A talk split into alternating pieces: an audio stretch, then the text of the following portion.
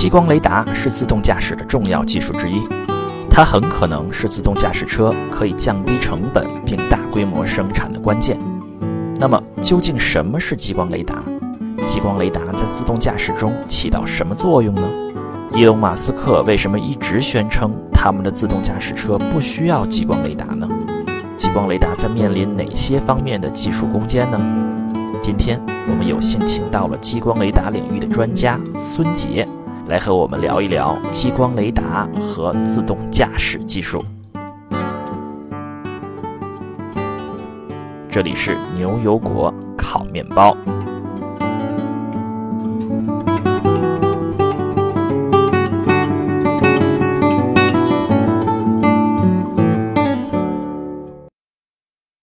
大家好，我是 Catcher，啊，我是斯图亚特啊。今天我们非常荣幸的请到了激光雷达领域的专家孙杰，来和我们聊一聊这个自动驾驶关键技术——激光雷达。我们非常感谢孙杰能够来到我们的节目啊。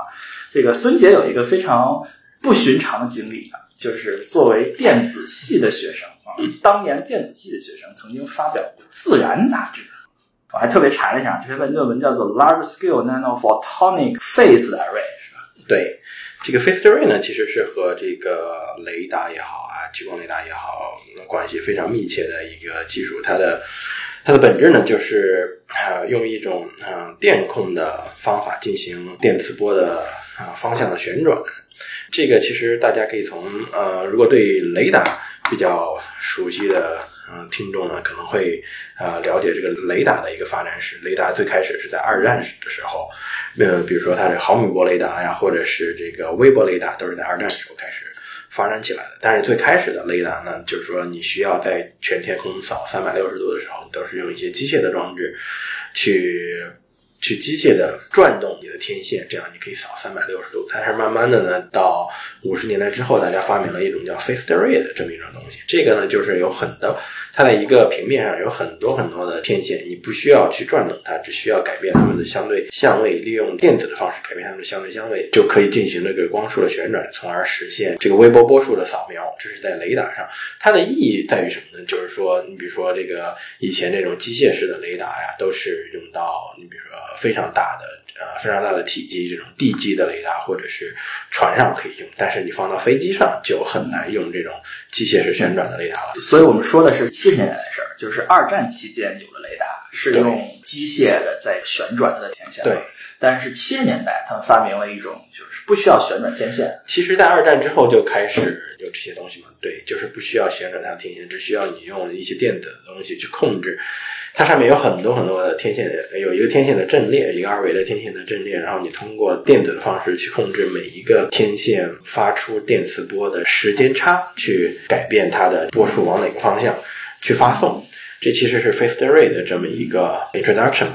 然后，这就是相当于我们来试图理解一下啊，就是相当于有很多很多的小天线啊，它会不同的通过时间差来发送，就好像是往一个方向发一样。对，好像是往一个方向发，然后通过。调整这些时间差，它叫 phase delay。通过这些嗯调整这些时间差，可以改变你这光束发射的方向。这样的话，你就可以探测空间不同角度的物体了。这在你比如说现在的战斗机里啊，几乎所有的战斗机里的雷达都是基于这个相控阵的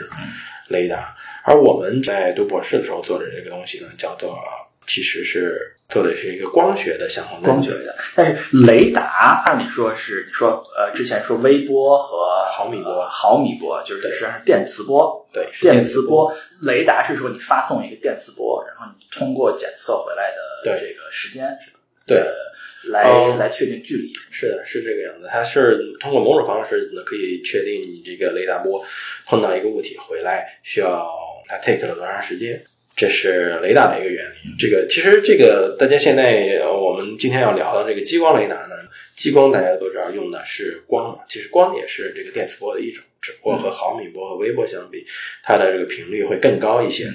对，但是本质上它也是一种电磁波，所以说非常自然的，我们就可以用这种 array 这种相控阵啊，对 array 的这个中文叫做相控阵，这种相控阵的概念，同样呢去控制我们的这个激光光束。嗯，我现在回到了这篇这个孙杰的《自然》杂志的这个大作，他说的是用这同样原理放在光波。对我们当时是做了这么一个事情嘛，在 MIT 的时候，我们是做了一个世界上呃拥有天线数最多的这么一个呃光学相控阵嘛。呃，因为这个在这个光的频段呢，因为它的这个波长比较小啊，有这种可能性去做更多的这种，把更多的天线集成到啊一块光学芯片上。当时我们是做了有四千多个这个光学天线在同一个啊半导体芯片上，然后它们可以控制光束的方向。嗯，那光的天线呢和激光的关系是有什么不一样的？光的天线叫这个叫 optical antenna，它发射的这个电磁波是光频的电磁波，嗯。所以说它其实发射的是激光。嗯，它其实发射激光是人看到的，其实。激光的光嘛，也有可见呃可见光和不可见光。然后我们当时做的是呃这种不可见光的，不可以。因为大家激光现在激光雷达上用的也都是不可见光。对的，嗯，二有意思。那《自然》杂志收这样好像工程方面的文章，有什么品位的要求吗？有什么？哦，这其实现在往回看了，就是说，如果能够你的一个工作呃不是特别多的这种工程性的呃工作，可以被这个可以发表在《自然》杂志上，因为《自然》都是比较呃可能比较比较偏理论型的，或者是比较偏这个 fundamental science 上的嗯一些工作嘛。但是说，就是有一些工程项工程上的东西，如果是大家以前觉得不可能的事情，如果被实现了的话，就还是有有很大的可能性可以发表在这些。类似于 Nature Science 这样的杂志上，啊，但可能很多学电子的人啊都没有见过电子系的人发《自然》杂志是什么样的。那你找工作的时候，那他们看到《自然》杂志的这个 paper 是什么？哇，是什其实反应这，嗯，你如果是找这个工业界的工作的话，当然这是一个呃，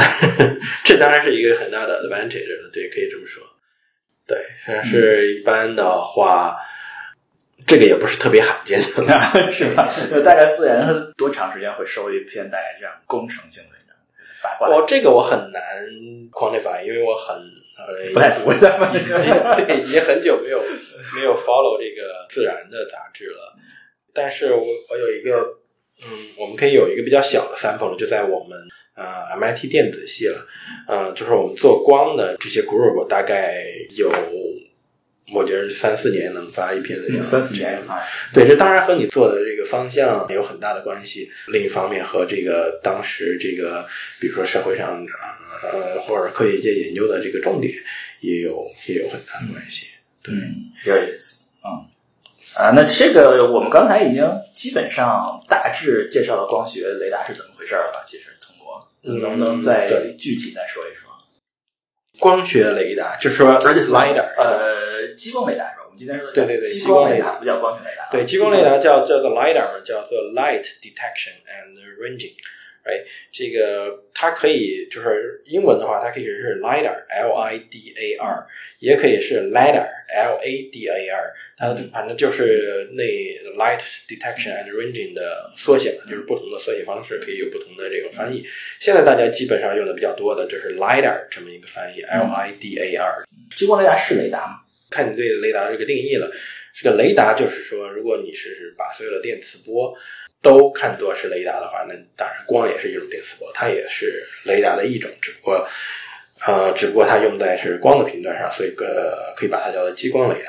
嗯，呃激光雷达的原理和电磁和其他雷达的关系的区别是？是，它是一模一样的。这个激光雷达就是你去呃，你发出一束电磁波，微波也好，毫米波也好，啊、光波也好，光波就是呃就是我们的激光雷达了。嗯，它碰到一个物体之后，然后反射回来，你去想办法去探测这个中间的时间差，然后因为光速，呃，因因为这个电磁波或者呃电磁波的在在空间的速度是一样的，都是每秒钟三十万公里，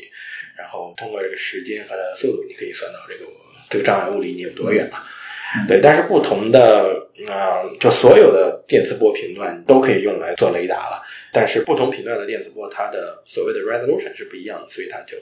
它有不同的这种 application 了。你比如说，resolution 是说它能测的精确程度，距离就是说它的它在空间的分辨率，你比如说两百米之外，如果有一个如果有一个自行车的话，这个对于呃传统的毫米波或者是微波的雷达是很难分辨出来的。但是对于激光雷达来说是比较容易，这是为什么出来的？这个就说我可以空间扫描多么多么精细，这个是跟这个电磁波的波长成反比的。波长电磁波的波长越小的话，你可以扫描的这个呃角度会越精细。嗯，所以是说传统其他雷达更适合于更长的几公里以外的，呃，甚至更远的是雷达的范围。激光雷达就是几百米这样的。它并不是说这个这个这个这个距离的问题，它是角度的分辨率。嗯对你比如说雷达的话，它的角度分辨率大概是一度，嗯嗯，一度左右。你如果用到一个毫米波雷达的话，它大概是一度左右。这样的话，你你每一度可以测一个点嘛？嗯嗯，这是这大概就是你的这个 resolution。你要是测一百八十度的话，那就是一百八十个点。嗯，但是激光雷达的这个分辨率，它可以达到零点一度。零点一度。对，所以说你要是一度，你这么一个呃，你如果有一个一度的发散角发射数据的话，你比如说呃雷达，它到两百米之外，它大概就是好几米的这么一个样子了。所以说你如果你那好几米之内有两辆车的话，它就没没有办法分辨出来。嗯，所以这是一个分辨率更高。那传统雷达的优势在哪儿呢？传统就是说你如果是用到电磁波的这种毫米波、微波的雷达的话，它的也呃和激光雷达的相比，它的优势是它不会受到天气的干扰。你比如说有雾的时候啊，啊、或者说沙尘暴的时候啊，嗯，它都可以穿透这种电磁波波长比较长的话，它都可以穿透这种嗯嗯这种空气中的颗粒。但是对于光来说，就是因为它的波长比较小嘛，这种在浓雾的情况下，它是没有办法。你如果人你你要是看不透这个浓雾的话，激光雷达一般它也看不透这个。哎，这这个有个问题就是自动驾驶，如果在 浓雾情况下怎么办啊？那我们可以一会儿来聊自动驾驶相关的。嗯，这个技术是什么时候开始的？激光雷达技术？这个激光雷达这个技术是用到车载上。其实这个激光雷达技术应该是七十年代就有这么一个技术了吧？随着这个激光器的产生嘛，呃，激光雷达很快就有这么一些比较小的这种应用了。就基本上在激光发明之后就有对就有对激光雷达。对，它基本上是用在这种，当时基本上是用在测绘上啊，比如测绘地形啊，有些用到这种叫叫 weather 呃 weather lidar，就是用来探测这天气的天气的激光雷达。对，但是呃，要是说它用到这个自动驾驶上，那是很呃比较比较近的事情，大概是二零零五年到二零零六年。这里面就就有一个这个现在激光雷达领域最有名的这么一个公司了，叫做 Velodyne。嗯 Velodyne 呢，它其实这公司呃也时间也比较长，它是在硅谷，离得硅谷比较近，它在它在 Morgan Hill 这么一个呃地方的一家汽车电子公司，但是它一开它大概是八十年代成立的，但它一开始的时候呢，它是它主要的产品是汽车的低音炮，低音炮。对，就是汽车的低音炮。它但是这个公司应该也不是特别呃做低音炮，应该也不是特别有名了，对吧？然后嗯，但是呢，它的创始人啊是一个非常呃 hardcore 的这个 engineer，他非常喜欢做一些呃做一些 engineer 的 work。然后正好在二零零五年、二零零六年的时候，有一个呃美国国防部 DARPA 他们发起了一个自动驾驶的呃挑战赛，叫 Grand Challenge，DARPA Pro Grand Challenge。所以好多做自动驾驶人都把那个作为他们那个里程碑式的这个。对，当时有很多的这种后来在自动驾驶领域很有名气的人都去参加了这种啊、这个 Grand Challenge。它不是一次的比赛，它是每年都有这么一个、呃第一届比赛。那时候是。二零零五年、零六年我不知道，应该不是第一届，不是第一届。对，但是它可能之前举办了好多届，对，它包括呃咱们呃后面说的参加这个 Grand Challenge 有很多这种卡内基梅梅隆的呃 CMU 的做自动驾驶的，包括 Stanford 做自动驾驶的，后来这些人都去了这个 Google 的呃自动驾驶项目，然后后面又做了很多这个 startup，嗯对，说回这个呃这个 Grand Challenger 呢，因为这个这个 Valada 它的创始人叫做 David Hall，这么一个人，他当时也去参加了这么一个比赛啊，但他也去参加了。对，但是他们当时呃有一年就是他们第一个拿出了激光雷达这么一个东西，呃，他们是唯唯一一个拿出激光。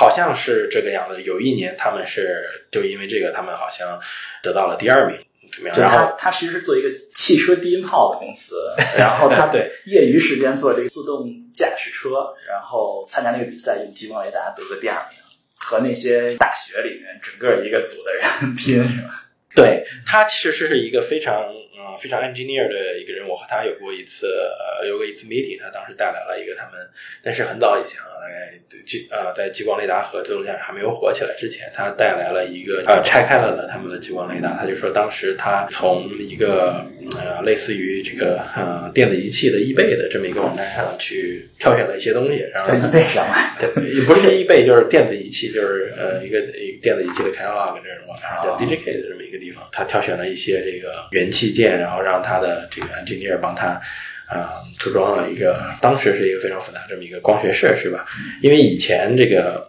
光学仪器吧，因因为以前这个激光雷达大家都是一个单线的激光雷达，就是你只有一个激光器，所以说你没有什么就一个方向，这个。对，但是你可以转，这样的话你就相当于一个转三百六十度啊，但是但是垂直方向上你只是有呃只是有这么一线。嗯，David 这个人呢，他就把它变成了六十四线，这样的话你就六十四个激光雷达同时转的时候，你就可以有一个二维的图像出来了。你有六十四个同时转就是的话，竖着六十四个线，竖着然后64横着横着就是转转一圈儿，对，横着转三百六十度，这样的话你就可以产生了一个这么一个三维的 X Y Z 嗯，的这么一个信息了吧。这是大概在二零零六年。对，二零零五年、二零零六年的时候，他是第一个做出来这个人，这他后来就呃就把他的这个东西发有了一个 patent，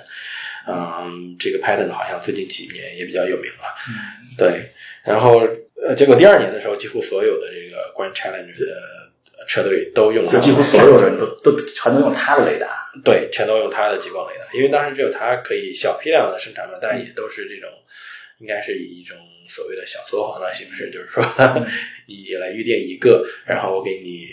加工一个哦。激光雷达这个样子。嗯所以说就说明所有的这个大学的研究组全都认可这东西确实管用。那个对，所以他们后来把当时来说还是比较新鲜的概念带到了呃 Google 的 self-driving car，然后后来从 Google 的 self-driving car，大家又分出来了很多这种 startup，大家也都无一例外的使用了这个这种探测仪器吧。嗯，对，嗯，那这个从常理上说确实管用啊，因为你可以看一下，大概把三维的图像就放出来了。对它的最大的和传统的雷达相比，它的刚才提到过，它的最大的优势在于它的分辨率嘛。大家知道，这个在自动驾驶汽车上有三个比较主要的这种所谓的传感器啊，一个就是这个我们大家常见这种 CCD 的 camera，这是一个 resolution 这个分辨率非常高的一个光学传感器了。大家知道，这个 camera 现在手机呃手机里的 camera 也可以做到这个四十呃四千万像素这种非常高像素的、非常高分辨率的这么一个光学传感器了。然后第二个传感器呢，就是雷达。呃，现在几乎所有的车上也都有这种雷达，但是雷达的这个分辨率就是非常非常的低了，大概只有几度的样子。所以说你是没有办法通过这个雷达来重构一个空间的这个呃图的，因为它的分辨率比较低。然后激光雷达呢，正好是在这两个传感器之间的这么一个传感器。它没有摄像头这么高的分辨率，但是它和摄像头相比呢，它可以有三维的这种，它可以提供三维的信息。这样的话，对于自动驾驶，比如说前面的障碍物离我有多远，这样这是一个非常非常关键的信息，对于自动驾驶来说。对，但是和雷达相比呢，它的分辨率要高很多，所以说它可以重构一个空间的呃三维图像信息。大家可以看到，这个激光雷达它的输出啊，所谓的输出就是一个叫做点云的这么一个东西，它是一个三维空间的这么一个建模吧。你可以看到这个点云，有时候你可以做到非常密的点云，和现在大家有很多人都在提这种图像级的激光雷达，就是说它的有些激光雷达的分辨率已经可以达到 VGA 分辨率的级别了。嗯，说到激光雷达，可能很多人都会提到伊朗马斯克啊，马斯克啊，是一个著名的反激光雷达的一个一个，他们特斯拉的车是伊朗马斯克说我们不用激光雷达，对，这是为什么呢？这其实大家可以从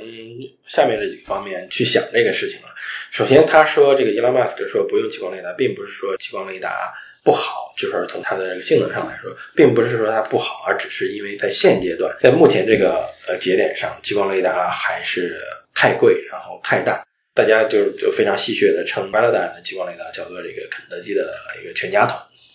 这么一个大小。对，你可以想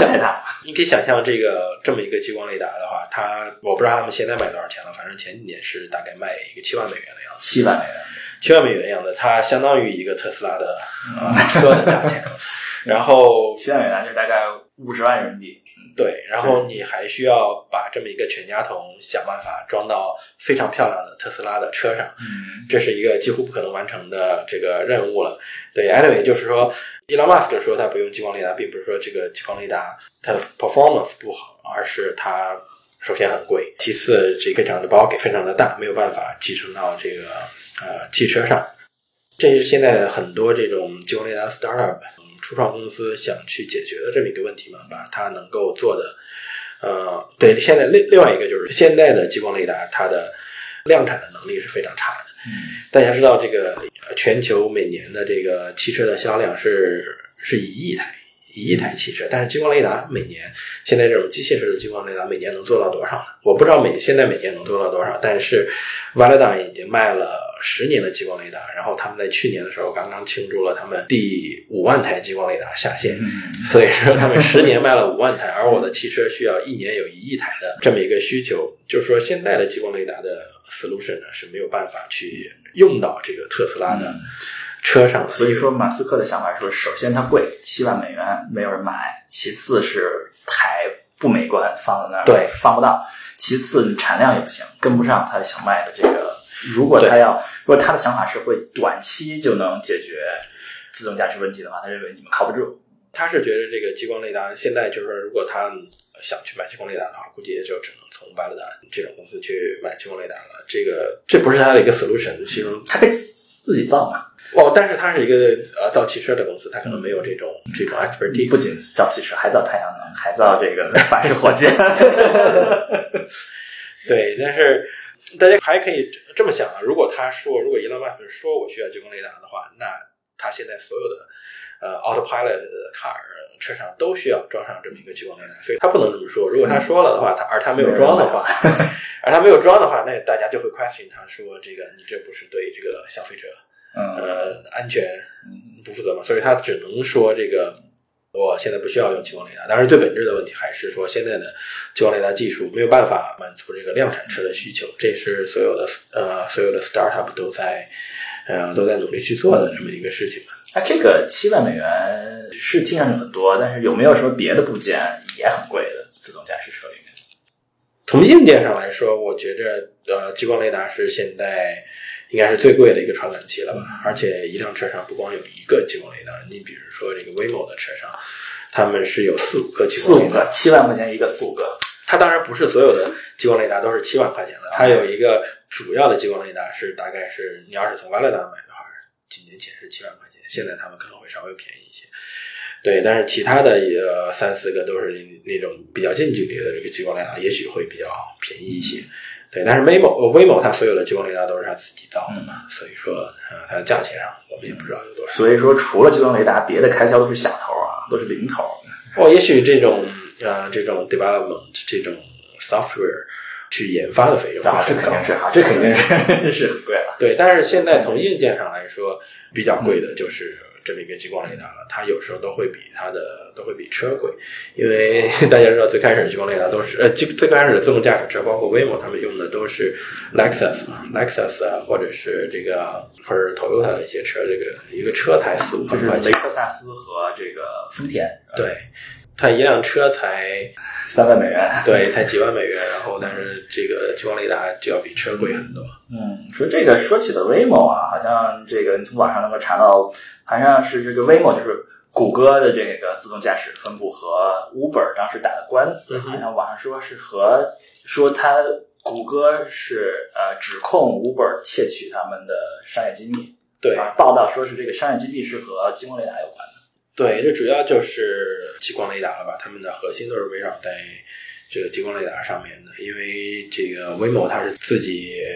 设计生产的它的激光雷达。Waymo 就是谷歌的那个自动驾驶部门，对呃，分出去的部门叫 Waymo 啊，它在二零一七年以后都叫做 Waymo。嗯对，但是它应该是在谷歌时期就开始研发自己的这个激光雷达了。所以就是说，Waymo 就是谷歌的自动驾驶主要核心技术就是激光雷达。硬件上，我觉得激光雷达是他们非常看重的一点吧。嗯，所以 Uber 他们偷的主要就是这个激光雷达的设计。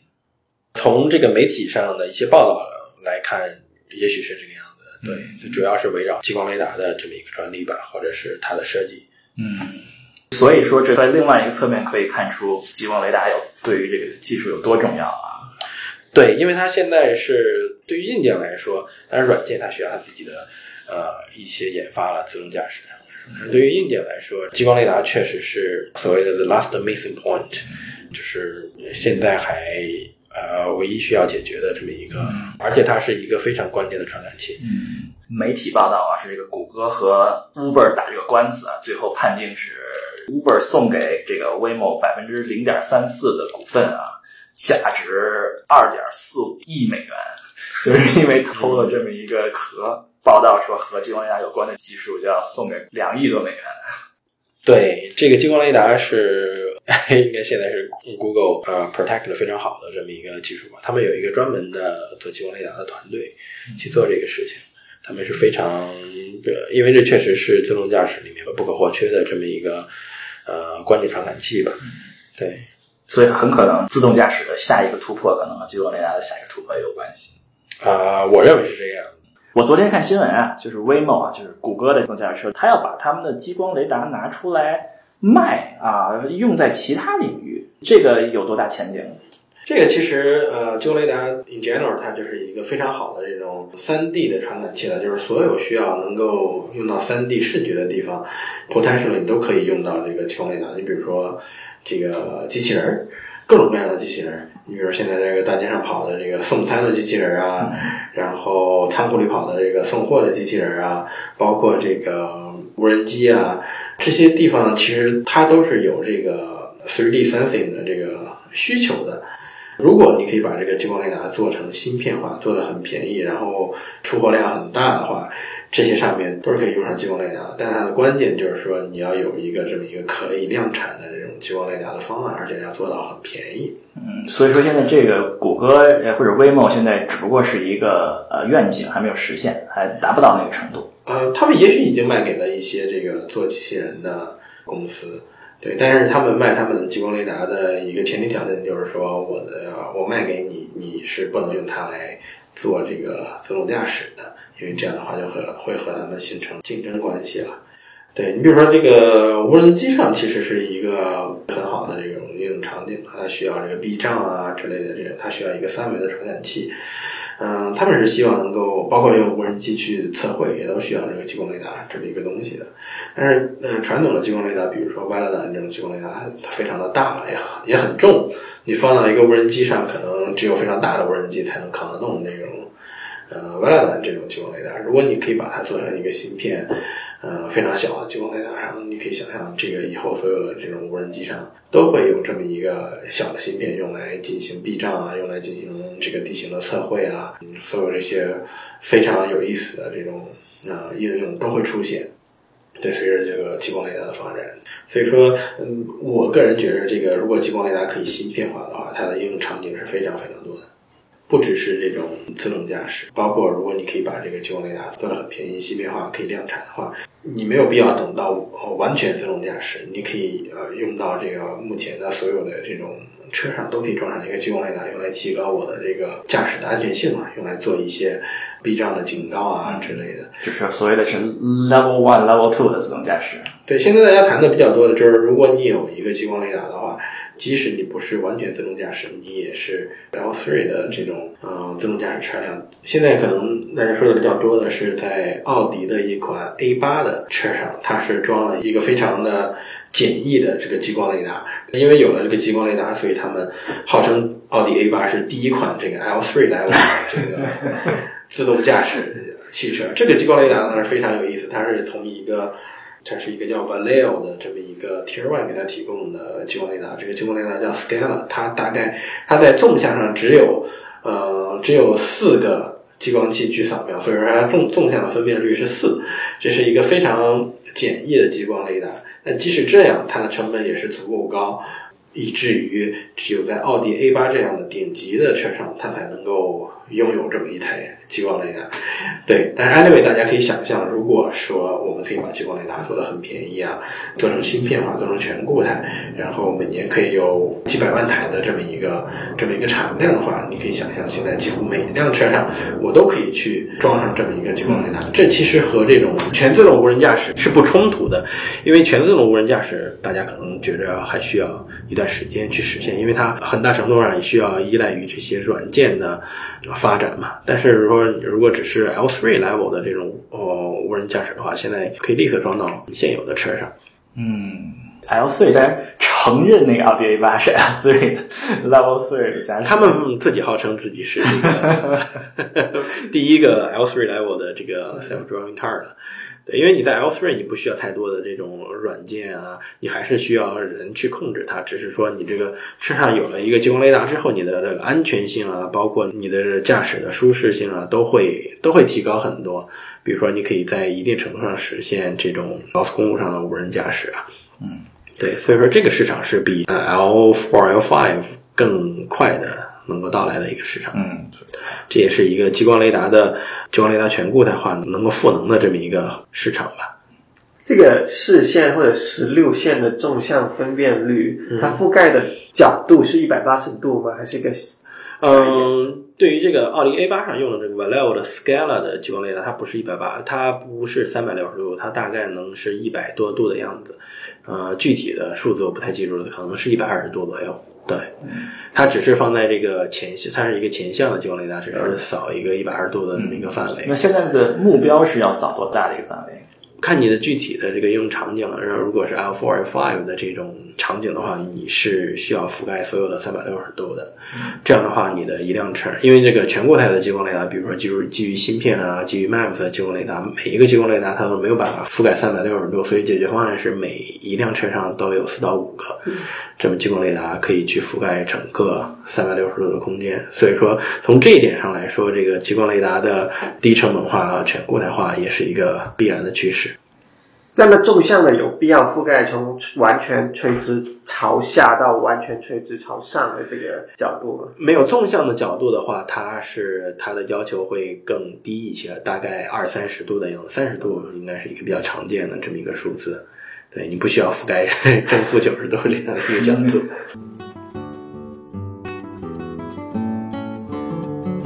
和激光雷达领域的专家孙杰访谈的上半部分就到这里了。访谈的下半部分将在下一期播出，敬请期待。我们后会有期。